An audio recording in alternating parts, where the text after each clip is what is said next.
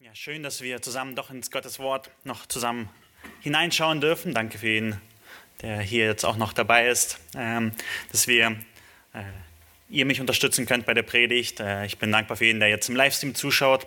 Ich würde euch empfehlen, eure Bibeln rauszuholen und diese Zeit wirklich zu nutzen. Es ist nicht nur ein Video, das äh, man mitverfolgt, sondern wir wollen wirklich jetzt uns bewusst darauf konzentrieren, auf Gottes Wort zu hören. Es lohnt sich, diese Zeit dafür zu nehmen. Ähm, es ist also dass wir einfach äh, vor Gott kommen, uns diese Zeit nehmen, auf ihn zu hören, auf seine Worte. Und ihr dürft sitzen bleiben und ich bete noch mit uns. Danke dir, Herr, dass du gut zu uns bist. Danke dir, Herr, dass wir jetzt auf dein Wort schauen dürfen. Bitte, Herr, öffne unser Herzen und unsere Ohren, dass wir verstehen, was du uns sagen willst, dass wir deine Herrlichkeit und deine Größe in deinem Wort immer wieder neu sehen. Amen. Amen. Ja, wir wollen heute weiter im 2. Mose äh, weitergehen und wir sind im Kapitel 2 angekommen. Und das Thema heute lautet, wie funktioniert Gottes Charakterschule? Und dieses Thema ist unglaublich wichtig und hat mich sehr bewegt, als ich das äh, studiert habe und darüber nachgedacht habe. Aus dem einen Grund, weil wir in einer schnellen Gesellschaft leben. Wir wollen schnelle Antworten auf unsere Nachrichten. Wir schreiben Nachrichten und schauen, wann die Person darauf geantwortet hat. Wir wollen schnelle Lieferungen von unseren Paketen, deswegen ist Amazon Prime so beliebt. Wenn wir im Stau stehen, stresst das uns. Wir können es nicht aushalten zu wissen, wir müssen jetzt hier drinnen stehen und kommen nicht voran. Wenn wir im Supermarkt sind, schauen wir nervös nach der kürzesten Schlange, damit wir möglichst schnell durchkommen. Wir wollen oftmals schnelle Lösungen von komplizierten Problemen. Wir wollen einfach ganz schnell von einem Aufblick auf den nächsten in der Heiligung wachsen. Wir wollen, dass wir äh, alles auf einmal schnell hinkriegen. Wir wollen, dass die Gebete möglichst morgen beantwortet werden. Wenn das Internet langsam wird, werden wir richtig ungeduldig und es stresst uns, dass die Sachen nicht schnell reagieren. Wir möchten eine schnelle Lösung für das Coronavirus, ein Medikament, das in Eile entwickelt wird, dass die Tests schnell laufen. Wir möchten alles schnell haben und werden ungeduldig und checken immer wieder die Nachrichten und schauen, äh, damit unsere Antwort schnell ankommt. Und der Grund dafür ist, also ich sage nicht, dass jeder von euch in jedem Punkt äh, genauso betroffen ist. Eine ist egal, wann die Nachrichten ankommen und antwortet erst drei Tage später. Für andere sind die anderen Sachen wichtiger. Wir sind alle unterschiedlich. Aber mir ist bewusst geworden, dass diese Sachen daherkommen, dass wir uns in den Mittelpunkt stellen. Wir wollen, dass die Erde sich um uns dreht, dass alles zu uns wirkt, aber Gott zeigt, dass er ganz anders ist. Und das ist auch der Hauptpunkt, den wir heute ähm, zweiten Buch Mose sehen. Und der erste Abschnitt von dem zweiten Buch Mose dreht sich darum, dass Gott der ist, derjenige, der retten kann, der dich und mich persönlich verändern kann, aus der Sklaverei der Sünde retten kann. Der ist derjenige, der sein Reich aufbauen wird. Und das sind die ersten Kapitel in dem Buch äh, Mose, wo Gott seinen Charakter aufzeigt und sagt, dass er mächtig ist zu retten. Dann werden wir uns irgendwann dazu kommen, wo er dem Volk Israel den Auftrag gibt, er hat sie nicht nur von etwas gerettet, sondern auch zu etwas gerettet. Er hat sie aus der Sklaverei befreit, aber sie zu seinen Dienern gemacht, die ihm dienen. Man ist nicht nur einfach frei, sondern sie kriegen den Auftrag am Berg Sinai, die zehn Gebote und Gott schließt den Bund. Und das zweite Buch Mose, äh, der dritte Drittel, ist, dass es dort darum geht, dass wir äh, in Gemeinschaft mit Gott unseren Auftrag erfüllen können. Gott möchte bei uns sein, in unserer Mitte wohnen und uns befähigen und stärken, äh, sein Ziel zu verbringen. Und so sind wir gerade im Aspekt, wir sind immer noch in Ägypten und wir wollen sehen, wie Gott Rettung wirkt. Und die Szene, die für uns gemalt wird, ist eine sehr düstere Szene. Es sind Krisenzeiten. Wir gehen jetzt auch durch schwierige, herausfordernde Zeiten durch, aber für Israel, dem Volk, das da drinnen waren, waren es Krisenzeiten. Sie wurden unterdrückt und zur Sklavenarbeiten gezwungen. Sie mussten ähm, jeden Tag in der, in der strahlenden Sonne, äh, mussten die Ziegel formen, sie trocknen lassen und äh, das Ganze machen. Und das war eine, eine der schwierigsten Arbeiten, die man sich vorstellen kann, wenn äh, die Finger, die Hände entzündet sind, weil du immer wieder aus dem ins Nasse greifst und es trocknet. Und das ist eine Arbeit, die sehr auf den Rücken geht. Und sie leben in dieser äh, Unterdrückung. Und dann kommt eine Sache nach der anderen. Äh, und das zweite Kapitel, das erste Kapitel im zweiten Buch Mose endet damit, dass der Pharao seinem ganzen Volk, also allen Ägyptern, sagt: Werft alle Söhne, die ihnen geboren werden, den Israeliten, in den Nil, aber alle Töchter lasst leben. Der Zustand ist, dass sie in so einer großen Herausforderung sind, dass ihre männlichen Nachkommen nicht am Leben gelassen werden. Das ist keine normale Zeit. Das ist nicht so, äh, das Leben geht, alles schön und gut, sondern sie sind Herausforderung. Das ist vielleicht ein Foto äh, von dem Nil, wie es ungefähr da aussah, ist ein bisschen weiter äh, unten am Nil, aber ein großer Fluss, der irgendwo das Leben, äh, Ägypten das Leben gab. Das ganze Leben in Ägypten drehte sich um den Fluss. Also das Fluss gab das Wasser und alle Städte und alles drumherum um den Fluss gebaut und dort mussten alle ihre Kinder sterben. Und jetzt fragt man sich, wo bleibt Gott? Was macht Gott? Warum reagiert Gott nicht? Warum lässt er sich so viel Zeit? Er sieht doch die Not. Das sind seine Kinder, äh, die er sich auserwählt hat, damit sie für ihn sind. Aber die sind jetzt unterdrückt Sie leiden schwer unter den Lasten der Sklavenarbeit und alle ihre Kinder werden getötet. Warum greift Gott nicht ein? Warum macht Gott nichts? Das ist eine Frage, die sich uns stellt. Warum greift Gott jetzt nicht ein in meine herausfordernde Situation, äh, in welcher auch immer ihr seid? Es gibt viele Sachen, die ich gar nicht aufzählen kann. Aber die Frage stellen wir uns, wo bleibt Gott? Warum reagiert Gott nicht sofort? Er sieht doch meine Not. Er sieht, dass es mir schwer geht. Er sieht, dass es meinem Nachbar schwer geht. Er sieht äh, die Bekannte, die am Krebs leidet und keine Besserung ist. Er sieht da, wo die Ehe kaputt geht. Warum greift er nicht ein? Und 2. Mose beantwortet uns diese Frage, weil es nicht um uns geht, sondern um Gottes Herrlichkeit. Und er nimmt sich Zeit, sein Ziel auszuführen. Und was er macht, ist, es ist eine Charakterschule für jeden Einzelnen von uns, damit sein Ziel erfüllt wird. Und den ersten Punkt, den wir uns im Kapitel 2 anschauen werden, ist, Gott will Menschen gebrauchen, die unter Druck standhalten. Lass uns 2. Mose Kapitel 1 aufschlagen und wir lesen die ähm, ersten sechs Verse. Und ein Mann aus dem Haus Levi ging und nahm eine Tochter Levis zur Frau. Und die Frau wurde schwanger und gebar einen Sohn. Und als sie sah, dass er schön war, verbarg sie ihn drei Monate lang. Als sie aber nicht länger verbergen konnte, nahm sie ein Kästchen aus Schilfrohr und bestrich es mit Asphalt und Pech und legte das Kind hinein. Und sie legte es in das Schilf am Ufer des Nils. Aber seine Schwester stellte sich in einiger Entfernung auf, um zu sehen, wie es ihm ergehen würde. Wir sehen, dass die Geschichte weitergeht. Und die Geschichte ist bewusst sehr äh, krag an Details an Worten. In den ersten Versen, die wir gerade gelesen haben, wird kein einziger Name genannt. Ein Mann ging hin und nahm eine Frau und sie gebar ihm einen Sohn. Es werden Details ausgelassen, es werden Details erwähnt, dass sie schon zwei Kinder hatten, es werden einfach nicht aufgezeichnet, weil es einen Fokus hat. Und es ist bewusst so und sollte uns zum Nachdenken geben, was das Wichtigste ist. Ähm, weil Mose, der auch das hier jetzt aufgeschrieben hat, dieses Buch, ist sehr bewusst in seiner Wortwahl und er erzählt nicht, wie ich weiß nicht, ob ihr solche Leute kennt, wenn sie eine Geschichte erzählen, dass sie 10.000 Sachen auch dazu erzählen, die eigentlich irrelevant sind für die Geschichte, aber dann ist die Geschichte ziemlich lang. Aber Mose erzählt präzise und knapp die Geschichte von seiner Geburt und worum es geht. Und wir sehen in Vers 1, ein Mann aus dem Haus Levi geht hin und nimmt sich eine Tochter Levis zur Frau. Das ist die Grundlage für unsere Geschichte. Und die Frau wird schwanger und gebiert einen Sohn. Und was besonders ist, wir sehen hier, dass sie sieht, dass er schön ist. Sie sieht das Kind an und blickt es an und weiß, Gott hat etwas Besonderes mit ihm vor. Das Wort schön, das hier verwendet wird, ist nicht nur einfach äh, gut anzusehen, einfach, ja, es war ein süßes Baby und wie jede Mutter äh, das Baby süß findet. Nein, darum geht es hier nicht. Dieses, ist, da ist etwas mehr dahinter. Wir werden es uns gleich dann noch in Apostelgeschichte und Hebräer sehen, dass da etwas mehr dahinter ist. Es ist ein Wort, das so viel wie gut bedeutet. Das ist hervorragend und Gott hat etwas vor mit dem Kind. Aber was soll sie machen? Sie sieht das Kind, sie weiß, Gott hat es ihnen anvertraut und geschenkt und hat etwas mit ihm vor, aber sie muss es töten lassen. Der Pharao hat gesagt, alle Kinder müssen sterben.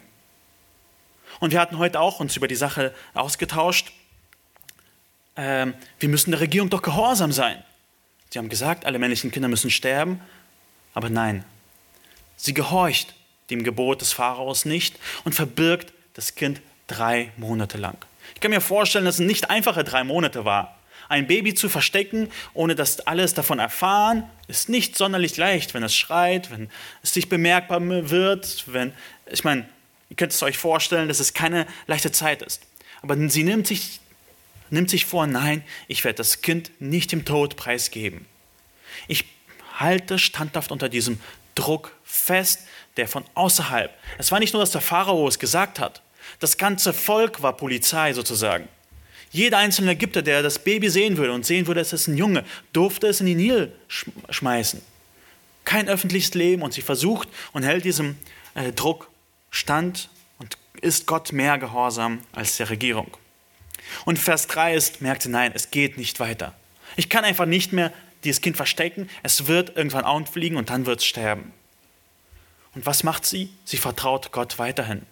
Sie baut ein, äh, ein Kästchen aus Schilfrohr und biegt es und in ihrer Zeit zu Hause wahrscheinlich äh, macht das und dann mal bestreicht sie es mit Asphalt und Pech.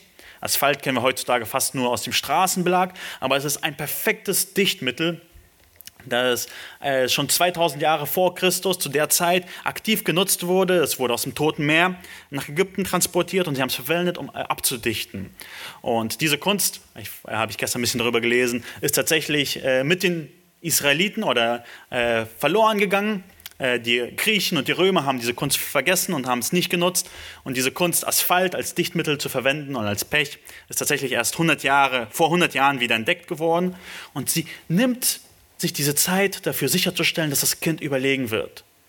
Sie verwendet alle technologischen Aspekte, die sie zur Verfügung hat, und legt es in den Nil hinein. Sie ist hier, könnte man fast sagen, dem Gebot des Pharaos gehorsam.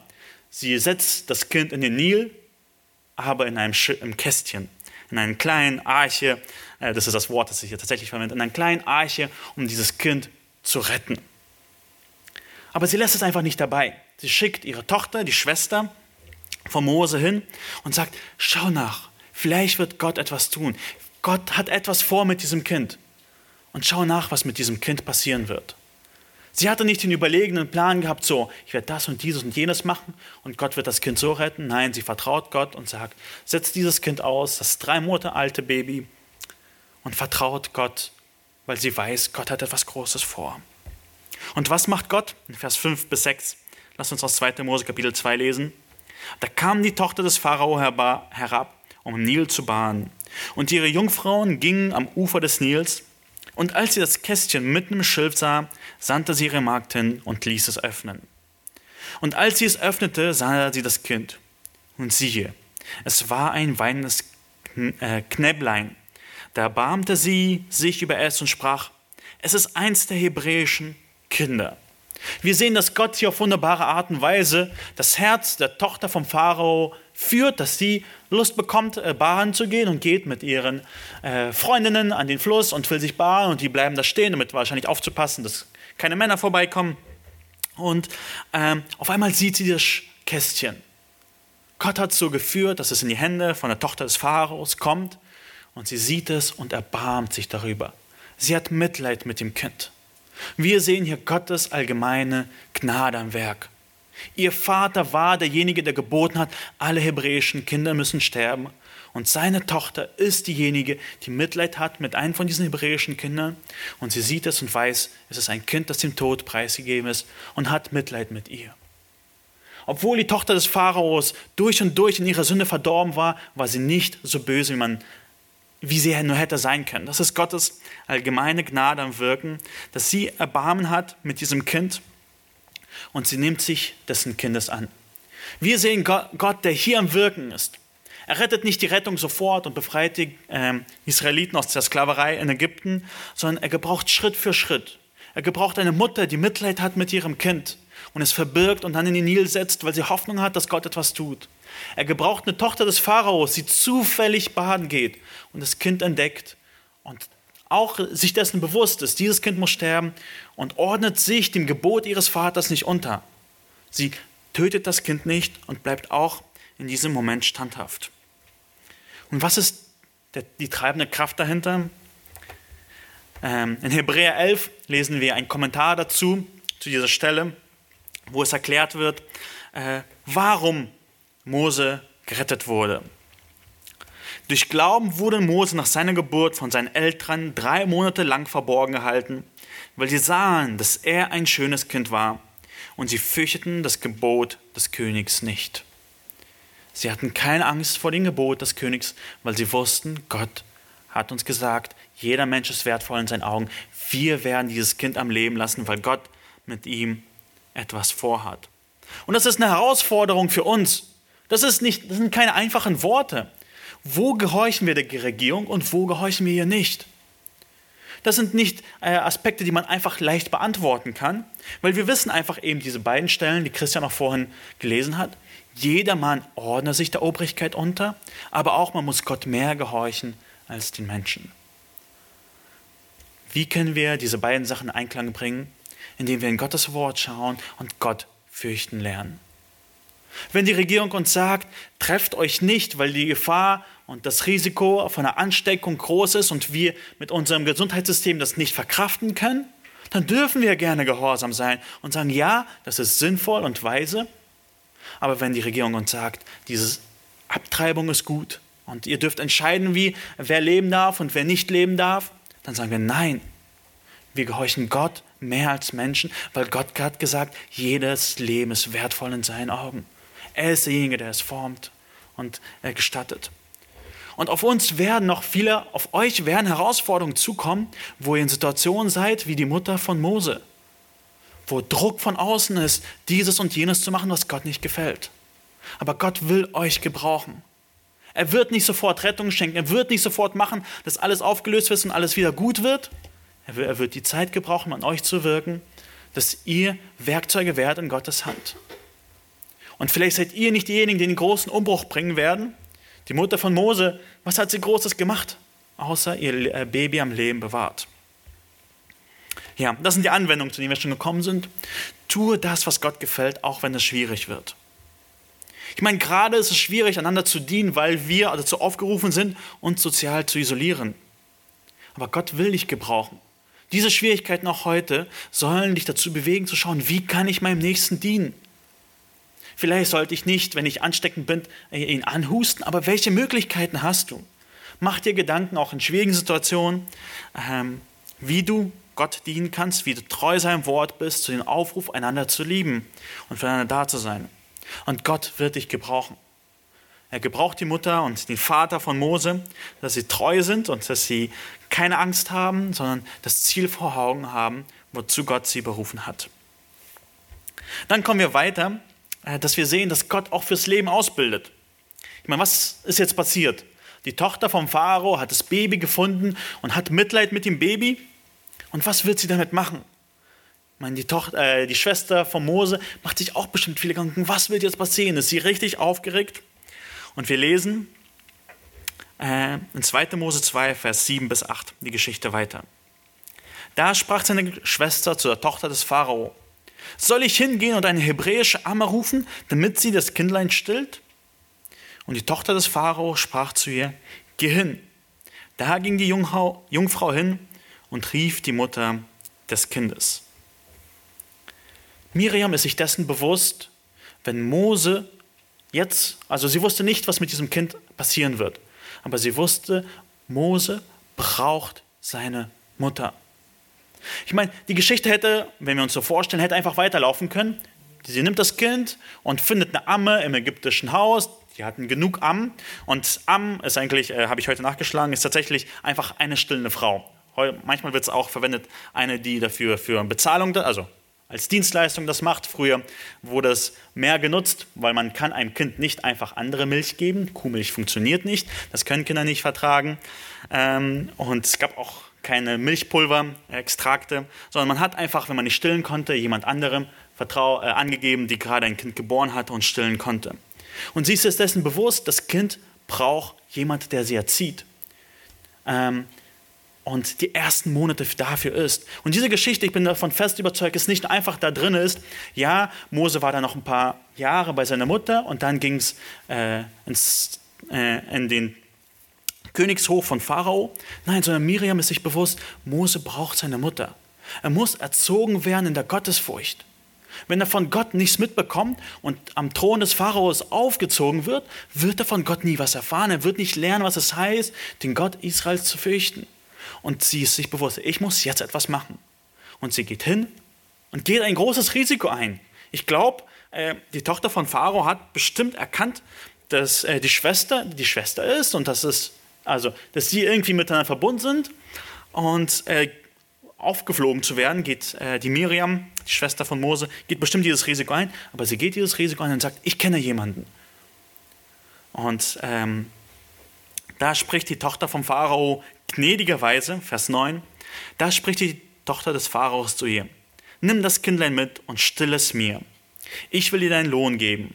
Dann nahm die Frau das Kind zu sich und stillte es. Und als das Kind groß geworden war, da brachte sie es der Tochter des Pharaos und es wurde ihr Sohn und sie gab ihm den Namen Mose, denn die Sprache, ich habe ihn aus dem Wasser gezogen. Die Mama stillt das Kind und erzieht es und ist für das Kind da in diesen ersten wichtigen, prägenden Jahren. Mose wurde nicht zu einem Ägypter durch und durch in seiner Theologie, in seinem Denken, in seiner Weltanschauung. Seine Mutter hat diesen Samen in ihn hineingelegt. Er wusste, wer seine Eltern sind. Er wusste, zu wem er gehört. Er hat von Gott, dem wahren Gott, gehört, aber wird dann auch der Sohn von der Pharao. Er hat so eine doppelte Rolle. Er ist Israelit von seinem Glauben, aber auch von seiner ähm, Wissen und Erziehung, die er danach später genießt, wird er Ägypter und lernt viel. Und äh, die Tochter vom Pharao nimmt ihn und sagt ihm den Namen, gibt ihm den Namen Mose. Sie ist diejenige, die sagt, wie er dann heißt. Und die Begründung dafür ist, ich habe ihn aus dem Wasser gezogen. Er ist jetzt mein Sohn, ich habe ihn adoptiert und deswegen gebe ich ihm den Namen Mose. Und Apostelgeschichte 7 kommentiert auch äh, ein bisschen die Geschichte und es ist richtig spannend, wie das da beschrieben wird. Ein paar mehr Informationen, die wir in 2. Mose nicht haben. Dort sagt Stephanus, als er aber ausgesetzt wurde, nahm ihn die Tochter des Pharaos zu sich und erzog ihn als ihren Sohn. Und Mose wurde in aller Weisheit der Ägypter unterrichtet und war mächtig in Worten und in Werken. Mose kriegt eine richtig gute Erziehung, äh, also Ausbildung. Er wird unterrichtet in der Weisheit der Ägypter und die Ägypter waren dafür bekannt, dass sie äh, weise sind. Sie hatten viel Literatur, viel zusammengesammelt. Es gibt Werke, wo äh, ja, sie ihre Weisheit und Verständnis, wie die Welt funktioniert, zusammentragen. Und er war mächtig in Worten und Werken. Er kriegt hier eine Ausbildung am Königshof. Und was heißt das für uns praktisch? Was können wir hier lernen? Wie können wir Gottes Wirken sehen? Gott führt den Mose auf seinen Weg. Er bereitet ihn vor für das Ziel, was er vor Augen hat. Und dazu ist beides nötig. Dazu ist er, dass er bei seiner Mutter die Gottesfurcht lernt und bei den Ägyptern äh, das Schriftwesen und das Schreiben und Sachen perfekt aufschreiben können. Wenn wir uns die fünf Bücher Mose anschauen, die sind ein perfektes literarisches Werk. Genial geschrieben. Einfach Meisterqualität. Und dafür musste Mose am Königshof all die Sachen gelernt bekommen. Und er ist derjenige, der perfekte Mann, den Gott gebrauchen kann, um sein Volk zu retten und auch seine Worte niederzuschreiben. Und was können wir daraus ziehen? Lehre deine Kinder, soweit du kannst. Wenn du Kinder hast, dann nimm dir diese Zeit. Es ist eine wertvolle Sache, die du investieren kannst. Die Welt wird noch genug in sie investieren und ihnen Sachen beibringen. Sieh deine Verantwortung darin, auch wie die Mutter äh, von Mose das gesehen hat, in ihn hinein zu investieren, den Glauben und die, Gott, die Gottesfurcht. Auch eine praktische Anwendung ist, lerne so viel du kannst. Mose hat diese Ausbildung genossen und das hat ihm gut getan. Er wurde zu einem Mann, den Gott gebrauchen konnte. Und jetzt auch für dich praktisch. Jetzt hast du vielleicht ein bisschen mehr Zeit oder einmal sind äh, die Bedingungen alle anders. Nimm dir diese Zeit, wo die Quarantäne ist, obwohl die Quarantäne ist noch nicht ganz wirklich, wo wir uns sozial isolieren müssen, dass du viel lernst. Lerne nicht alles über den Coronavirus, sondern mehr über Gott. Das ist, wofür uns wir Zeit nehmen können. Weil Gott will auch diese Momente in deinem Leben gebrauchen, wo alles auf einmal auf dem Kopf steht, wo du in Situationen bist, die du nicht vorgestellt hast, nicht geplant hast, dass alles so läuft. Lerne Gott kennen. Du hast bestimmt noch einige Bücher zu Hause, die du gekauft hast und noch nie angefangen hast zu lesen. Das ist der Moment jetzt dafür. Investieren andere. Das ist auch eine Anwendung, die ich denke, wir aus dem Text sehen dürfen. Es lohnt sich zu investieren in Menschen, die Gott gebrauchen kann die Mutter und die Vater und die Schwester, sie haben alles daran gesetzt, dass Mose überlebt und Gott hat ihn tatsächlich gebraucht. Es geht nicht nur immer nur um, um uns. Die Mutter war nicht nur darum, oh, hoffentlich werde ich nicht getötet. Die Schwester war nicht nur darum, oh, hoffentlich geht es mir gut. Sie haben die anderen um sich herum gesehen und in sie investiert. Das ist, denke ich, was wir daraus lernen und mitnehmen dürfen. Das ist, was Gott machen will. Das ist, warum Gott nicht sofort reagiert. Darum lässt sich Gott Zeit. Und es sind 40 Jahre vergangen, die Mose gelernt hat und am Königshof war und viele Sachen gelernt hat, bis Gott angefangen hat, den nächsten Schritt zu machen. Und die nächste Lektion bestand darin, dass Gott äh, die Mose lehrt, nicht eigenmächtig zu handeln. Stellen wir uns diesen jungen Mann namens Mose vor. Wir, er ist ein Hebräer am Königshof und ist mächtig in Wort und Merken, ist wirklich eine charismatische Person vielleicht und weiß viel. Und die Eltern hören wahrscheinlich ab und zu ein paar Informationen von ihm. Sie haben Gedanken und Hoffnungen, Wünsche und Träume. Was wird werden? Was wird Gott durch ihn machen können? Er wird jetzt ausgerüstet und er wird irgendwann uns befreien können. Und das ist manchmal auch bei uns. Wir setzen große Hoffnungen, große Personen. Dieser Fußballstar ist gläubig geworden. Er wird so viele bekehren können. Oder diese berühmte Person hat etwas Positives über Gott gesagt. Das wird die Welt verändern, wenn sie alle nur auf ihn hören. Aber hier in dieser Lektion werden wir etwas Besseren belehrt. Gott zeigt, dass er wirken muss und nicht unsere Position und unser Status und unsere Macht etwas bewirken kann. Wir müssen auf Gott vertrauen, weil sonst bringt unser Eifer nichts. Und so lesen wir in Versen 11 bis 12. Es geschah aber zu der Zeit, als Mose erwachsen geworden war, da ging er hinaus zu seinen Brüdern und sah ihre Lasten. Und er sah, dass ein Ägypter einen Hebräer schlug, einen seiner Brüder. Da schaute er sich nach allen Seiten um, und als er sah, dass kein Mensch anwesend war, erschlug er den Ägypter und verscharrte ihn im Sand. Mose hat die Zeit hinter sich und erinnert sich, ja, da ist noch mein Volk und geht hinaus und sieht einen von seinen Brüdern. Er identifiziert sich mit ihnen. Das sind nicht nur fremde Leute, das sind seine Brüder und er sieht ihre Lasten. Und auf einmal sieht er, wie ein Ägypter ein Hebräer schlägt. Einen von seinen Brüdern, einen, mit dem er Mitleid hat. Und er kann nicht mehr. Und er sagt, nee, ich muss jetzt etwas tun. Gott hat mich in diese Position gestellt. Gott hat das alles auf wunderbare Art und Weise geführt. Er hat mein Leben bewahrt. Er hat, ich durfte meine Mutter von meiner Mutter erzogen werden. Und jetzt bin ich am Königshof, ich habe Macht und schaut sich um, ob jemand ihn sieht. Und er schlägt den Ägypter und hofft, ja, jetzt, ich werde jetzt mein Volk retten. Jetzt werde ich endlich was mal machen. Es geht doch so nicht weiter, dass Gott nichts macht. Und nimmt die Sache in seine Hand, tötet den Ägypter und verscharrt ihn im Sand. Was hat das zur Folge? Am zweiten Tag, am nächsten Tag ist er wieder draußen und möchte weiter sein Werk vollbringen und denkt so, ich habe den Ägypter getötet, meine Brüder, die werden jetzt sehen, ich werde sie herausretten. Und siehe, zwei hebräische Männer stritten miteinander. Und er sieht seine zwei von seinen Verwandten, seinen, seinen Mitgenossen, seinen Volksgenossen, streiten miteinander. Und er sagt zu dem Schuldigen, Vers 13, warum schlägst du deinen Nächsten?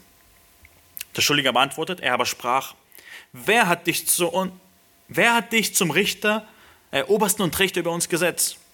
Willst du mich auch töten, wie du den Ägypter getötet hast? Da fürchtete sich Mose und sprach, wahrlich, die Sache ist bekannt geworden. Er wird nicht als Retter anerkannt. Mose hat große Hoffnungen in sich gesetzt und sein Volk lehnt ihn auf einmal ab und sagt, wer bist du denn? Was willst du denn mit uns? Willst du uns auch töten, wie du den Ägypter getötet hast? Wie willst du denn uns retten? Und Mose hat Angst und sagt, oh weia, was mache ich jetzt? Apostelgeschichte 7 erklärt das noch ein bisschen mehr und gibt uns ein paar Informationen. Vers 23 bis 25 lese ich vor aus Apostelgeschichte 7. Als er aber 40 Jahre alt geworden war, stieg der Gedanke in ihn auf, nach seinen Brüdern, den Söhnen Israels, zu sehen. Und als er ein Unrecht leiden sah, wehrte er es ab und schaffte dem Unterdrückten Recht, indem er den Ägypter schlug. Er meinte aber, seine Brüder würden es verstehen, dass Gott ihn durch seine Hand Rettung gebe, aber sie verstanden es nicht. Er hat die Hoffnung gehabt, jetzt, jetzt werde ich etwas machen. Und Vers 25 heißt es, er dachte, sie würden verstehen, dass Gott durch ihn retten will. Sie haben es nicht verstanden, weil der Zeitpunkt war noch nicht gekommen. Und Gott lehrt ihm, du kannst es nicht durch deine eigene Kraft tun. Du bist nicht fähig, durch deine Macht mein Volk zu retten. Hebräer zitiert auch seine Motivation dahinter und zeigt auf, er hatte eine richtig gute Motivation dabei, sein Volk zu retten. Vers 24 bis 26 in Hebräer 11 heißt es, durch Glauben weigerte sich Mose, als er groß geworden war, ein Sohn, ein Sohn der Tochter des Pharaos zu heißen. Er zog es vor, mit dem Volk Gottes Bedrängnis zu erleiden, anstatt den vergänglichen Genuss der Sünde zu haben. Da er den Schmach des Christus für einen größeren Reichtum hielt als die Schätze, die in Ägypten waren, denn er sah die Belohnung an. Mose hatte das richtige Ziel vor Augen. Er wusste, es lohnt sich nicht, einfach am äh, Haus des Pharaos zu sein und alles Gute Essen und Ausbildung und Freunde zu genießen, weil er wollte sein Volk retten. Und deswegen entscheidet er sich gegen, äh, dagegen, ein Sohn der Tochter des Pharaos zu heißen und entscheidet sich mit seinem Volk sich zu identifizieren und ihnen zu helfen und geht in den Dreck, in den Schmach, aber geht ein bisschen zu früh und auf seine eigene Art und Weise. Und das ist eine Lektion, die Gott auch an ihm formt. Er sagt, nein, es ist noch nicht dran. Was ist die Anwendung, die wir daraus ziehen können? Unsere Motivation kann richtig sein, unsere Taten aber falsch. Du kannst ein, ähm, die, das, den richtigen Wunsch haben, zu helfen, etwas zu machen, aber die Taten und die Methoden, die wir verwenden, um das durchzusetzen, können tatsächlich falsch sein. Bei Mose war es so. Er hat zu früh und auf eine falsche Art und Weise äh, gewirkt, indem er den Ägypter getötet hat. Das war nicht seine Aufgabe. Und eine Lektion, die wir daraus lernen können, ist, bleibt bei der richtigen Motivation. Mose hatte das richtige Ziel vor Augen. Er hatte das richtige Herz, Gott hat ihn schon bis dahin geführt und wir dürfen die richtige Motivation beibehalten. Aber wir müssen auf das Wirken Gottes vertrauen. Wir sollten nicht versuchen, Menschen aus eigener Kraft zu retten, indem wir sie überzeugen von etwas und überreden. Ja, lasst, werd doch endlich Christ. Lass uns das tun, was Gott von uns verlangt und was Gott zu uns sagt. Das ist, was unsere Aufgabe ist. Nicht auf eigene Faust etwas zu tun, sondern das, was wir in Gottes Wort sehen, wozu er uns auffordert. Weil Gott ist derjenige, der retten kann. Wir können die Welt nicht verändern. Gott ist es, der die Welt verändern wird. Und das ist, was er hier aufzeigt und hier immer wieder beweisen will. Und dann lesen wir weiter, dass Gott uns lernt, nach Hoffnung zu sehnen. Wir lesen weiter in 2. Mose 2, Vers 15 bis 17. Und es kam von dem Pharao, also die Information, dass Mose einen Ägypter getötet hat, und er trachtete danach, Mose umzubringen. Aber Mose floh vor dem Pharao und hielt sich im Land Midian auf. Und er setzte sich einen Brunnen, aber die Priester in Midian hatte sieben Töchter. Die kamen, um Wasser zu schöpfen und füllten die Tränkrinnen, um die Schafe ihres Vaters zu tränken. Da kamen Hirten und jagten sie fort. Aber Mose erhob sich und kam ihnen zu Hilfe und tränkte ihre Schafe. Und als sie zu ihrem Vater Regul kamen, sprach er, Warum seid ihr heute so bald wiedergekommen? Er sprach, ein ägyptischer Mann hat uns aus der Hand der Hirten gerettet und er schöpfte uns auch Wasser genug und tränkte die Schafe. Er sprach zu seinen Töchtern, und wo ist er? Warum habt ihr den Mann dort gelassen? Ruft ihn her, dass er mit uns Brot isst. Und Mose willigte ein, bei dem Mann zu bleiben, und er gab Mose eine Tochter Zippora zur Frau. Und sie gebar einen Sohn, dem gab er den Namen Gershom, denn er sprach, ich bin ein Fremdling geworden in einem fremden Land. Was jetzt passiert ist, dass die Szene sich bewegt von Ägypten nach Midian. Äh, dort oben, das Rote ist ungefähr dort, wo wahrscheinlich Mose äh, gelebt hat, äh, wo er aufgezogen worden ist, am Nil. Äh, das war ungefähr im Nildelta. Das ist, äh, und er flieht dann in das Land Midian. Äh, Midian zieht sich also in diesem grünen Bereich ungefähr. Es geht ein bisschen höher ja, auch auf die andere Seite, wo die Midianiter gelebt haben. Die Midianiter waren ein Nachkommen von Abraham. Als Sarah gestorben ist, hat äh, Abraham sich noch eine Frau genommen und äh, mit ihr hat er noch einen Sohn gehabt, der hieß auch Midian. Und äh, als dann die Zeit kam, hat er sie alle fortgeschickt und die sind dann von oben nach unten gewandert und haben sich dort angesiedelt. Das ist jetzt die Situation, wo Mose dahin flieht. Das sind ungefähr 350 Kilometer von dort oben nach unten, der er geflohen ist. Wahrscheinlich eine gute Reise hinter sich. Und er kommt und setzt sich an einen Brunnen. Ich meine, das ist eine Szene, die wir aus der Bibel schon öfters kennen. Äh, ein junger Mann ist am Brunnen und trifft Töchter und die heiraten irgendwann dann. Äh, aber es ist wieder so eine Szene, die immer wieder passiert. Und äh, wir sehen, dass der Priester in Midian, wir wissen, dass sein Name Regulel ist oder Jethro, er hat mehrere Namen, der hatte sieben Töchter. Und die waren damit beschäftigt, Schafe zu hüten. Das war eine der Sachen, die man in dieser Gegend machen konnte. Schafe äh, hüten war eine Hauptnahrquelle. Und sie waren jetzt mit den Schafen hüten und kommen zum Brunnen, um etwas Wasser zu schöpfen. Und Brunnen war nicht so, ich klicke einen äh, Knopf und das Wasser kommt hoch, sondern du musst äh, einen Eimer runterlassen, es hochziehen, äh, ausgießen in diese Tränkrinnen, äh, die so, ja, so geformt sind, dass da sich einfach ein bisschen Wasser sammeln kann und die Schafe gehen hin äh, und trinken dazu. Und sie haben jetzt diese Arbeit schon gemacht. Äh, und dann kommen auf einmal Hirten, obwohl vielleicht haben, waren, war die Arbeit noch nicht ganz gemacht. Aber da kommen Hirten und sagen, nee, nee, wir sind jetzt zuerst dran. Ihr, ihr Mädels, geht mal weg, wir haben jetzt ein bisschen Vorrang. Und Mose sieht das, bekommt diese ganze Geschehnisse mit und beobachtet das. Und wir sehen, dass in ihm ein Herz ist, das Mitleid hat. Er ist ein geborener Retter. Und Vers 17 heißt es, aber Mose erhob sich und kam ihnen zur Hilfe, Hilfe und tränkte ihre Schafe. Er kann es nicht mit ansehen, dass diese sieben Töchter schlecht behandelt werden, dass sie ja, äh, wie nichts behandelt werden und hilft ihnen und rettet sie. Und dann ist eine ziemlich äh, lustige Begebenheit. Also die Töchter auch, schön und gut und gehen nach Hause. Und der Papa merkt so, oh, die sind ein bisschen früher als sonst nach Hause gekommen. Was ist passiert? sagt er Vers 18. Warum seid ihr heute so bald wiedergekommen? Die so, ach ja, da war so ein ägyptischer Mann und der hat uns aus der Hand der Hirten gerettet. Und er hat uns Wasser ge, äh, gegeben und tränkte die Schafe. Und der Papa so, was ist mit euch los? Warum habt ihr nicht eingeladen? Er merkt, dass er sieht den Charakter von dem Mose und merkt, er ist ein Mann, der Gott fürchtet, der äh, durch sein Handeln zeigt, dass er ein gottesfürchtiger Mann ist und sagt, wo ist er? Kommt, ruft ihn nach Hause, ähm, lasst uns zusammen essen.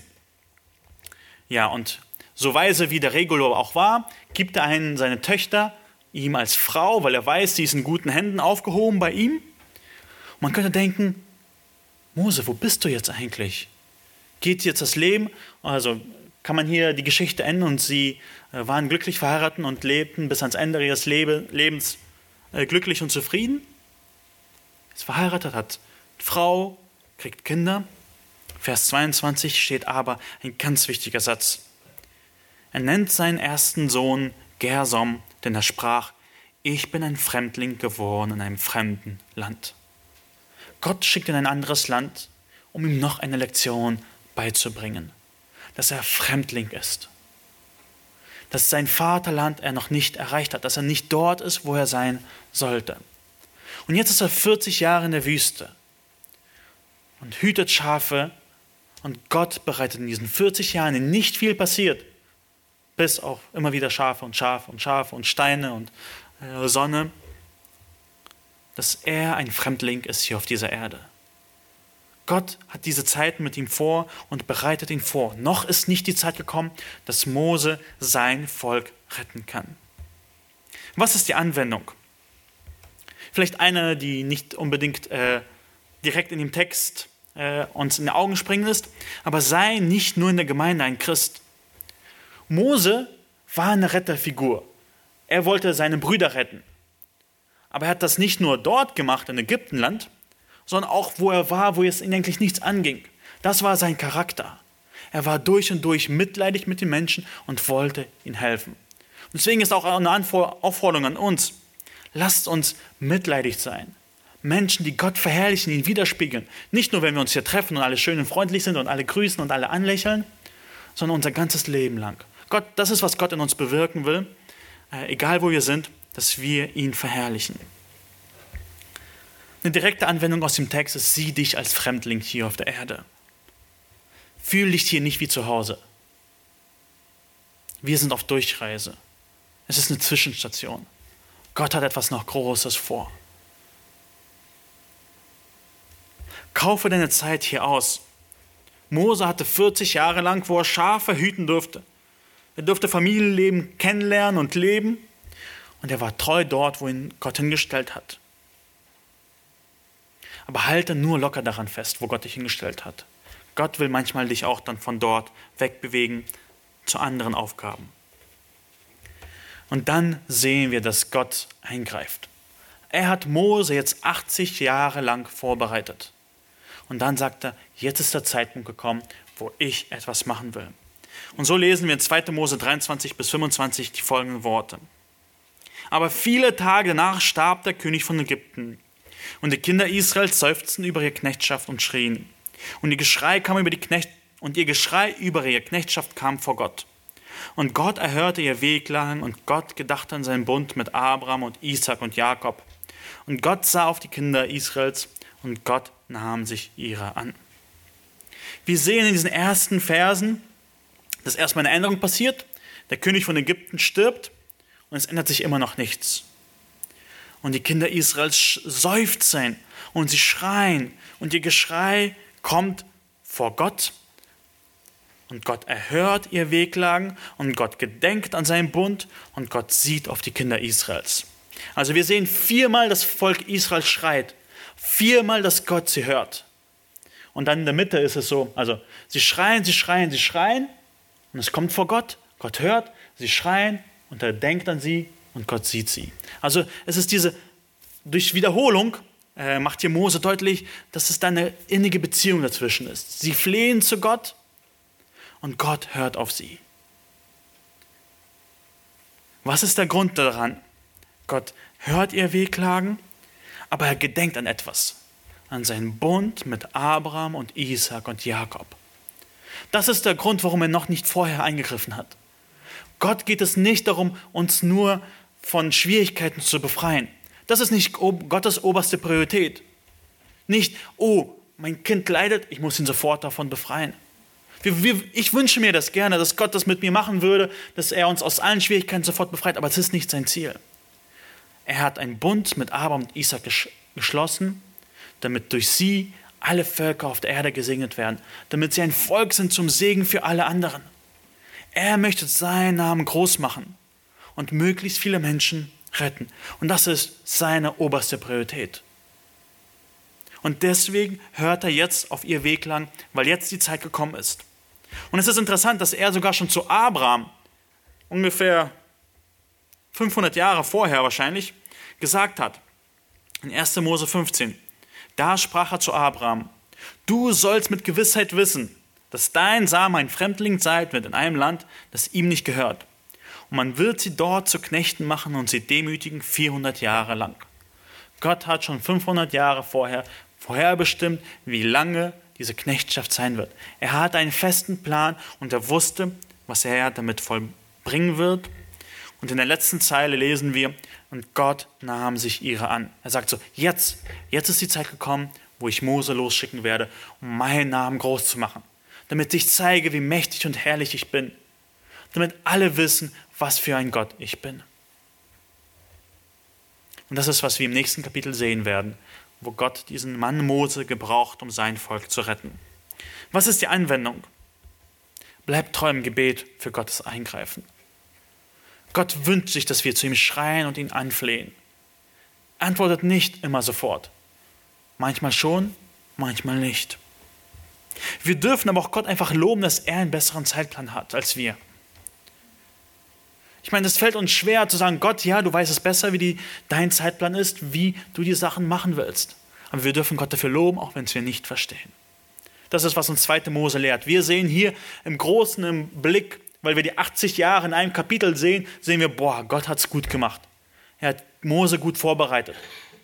Aber stellt euch vor, die Mutter von Mose, die jetzt 80 Jahre darauf gewartet hat, dass Gott irgendwas mit ihrem Sohn macht und 40 Jahre nichts von ihm gehört hat, weg war er. Da Gott zu loben, du weißt es besser.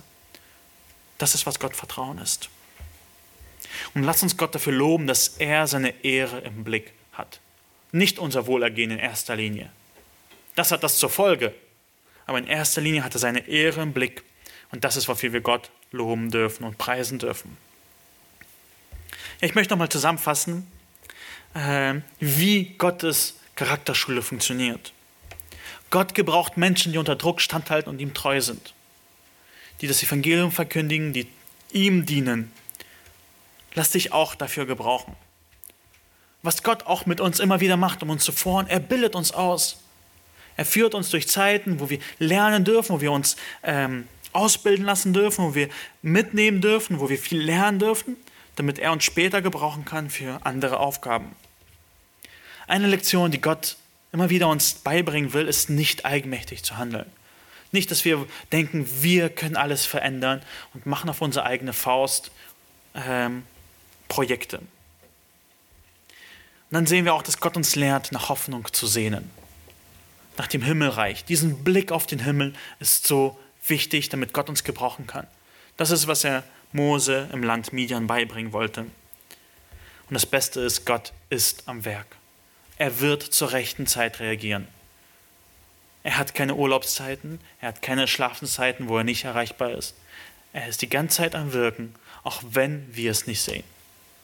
Auch wenn wir 40 Jahre warten müssen, bis ein Gebet erhört. Auch wenn wir 80 Jahre warten müssen, bis er ein Gebet erhört. Er ist ein Gott, der rettet. Ein Gott, der rettet, um uns einen neuen Auftrag zu geben, ein Licht in dieser Welt zu sein. Ein Gott, der bei dir ist. Und wenn du heute noch nicht diesen Gott als Retter kennst, dann rufe ich dich auf, nutz diese Zeit, ihn einfach kennenzulernen, in seinem Wort. Jetzt sind die Tage, wo du die Zeit hast, ihn kennenzulernen. Hör dir Predigten an. Nimm dir Zeit, einfach das aufzunehmen. Nicht nur nebenbei, sondern eine Predigt anzumachen, die Bibel aufzuschlagen, mitzulesen und Gott kennenzulernen, zu hören. Weil bei Rettung geht es darum, wie groß Gott ist und was er Großes macht. Du darfst ihm vertrauen.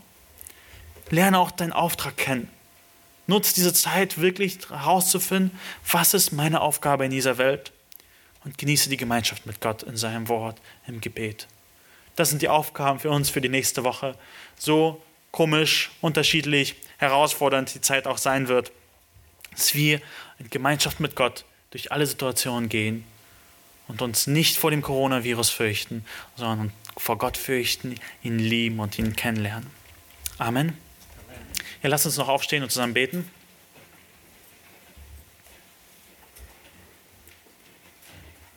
Danke, Herr, dass du gnädig bist. Danke dir, Herr, dass du Mose gerettet hast durch deine mächtige Hand, dass du sein Leben bewahrt hast, dass du ihn durchs Leben geführt hast, der ihn ausgebildet hast, ihm so viele Lektionen beigebracht hast, damit er dein Volk Israel aus Ägypten herausretten kann, aus der Sklaverei. Danke dir, Herr, dass wir das wissen dürfen, dass du das auch in unserem Leben machen willst, Herr, dass du uns aus der Sklaverei der Sünde retten willst. Herr, bitte ich, Herr, dass du äh, ja, das tust, dass diejenigen, die noch dich nicht kennen, Herr, dass du sie ganz und gar rettest, Herr, dass sie deine Kinder werden, die dich kennen und dir vertrauen. Das ist mein Gebet, Herr. Amen.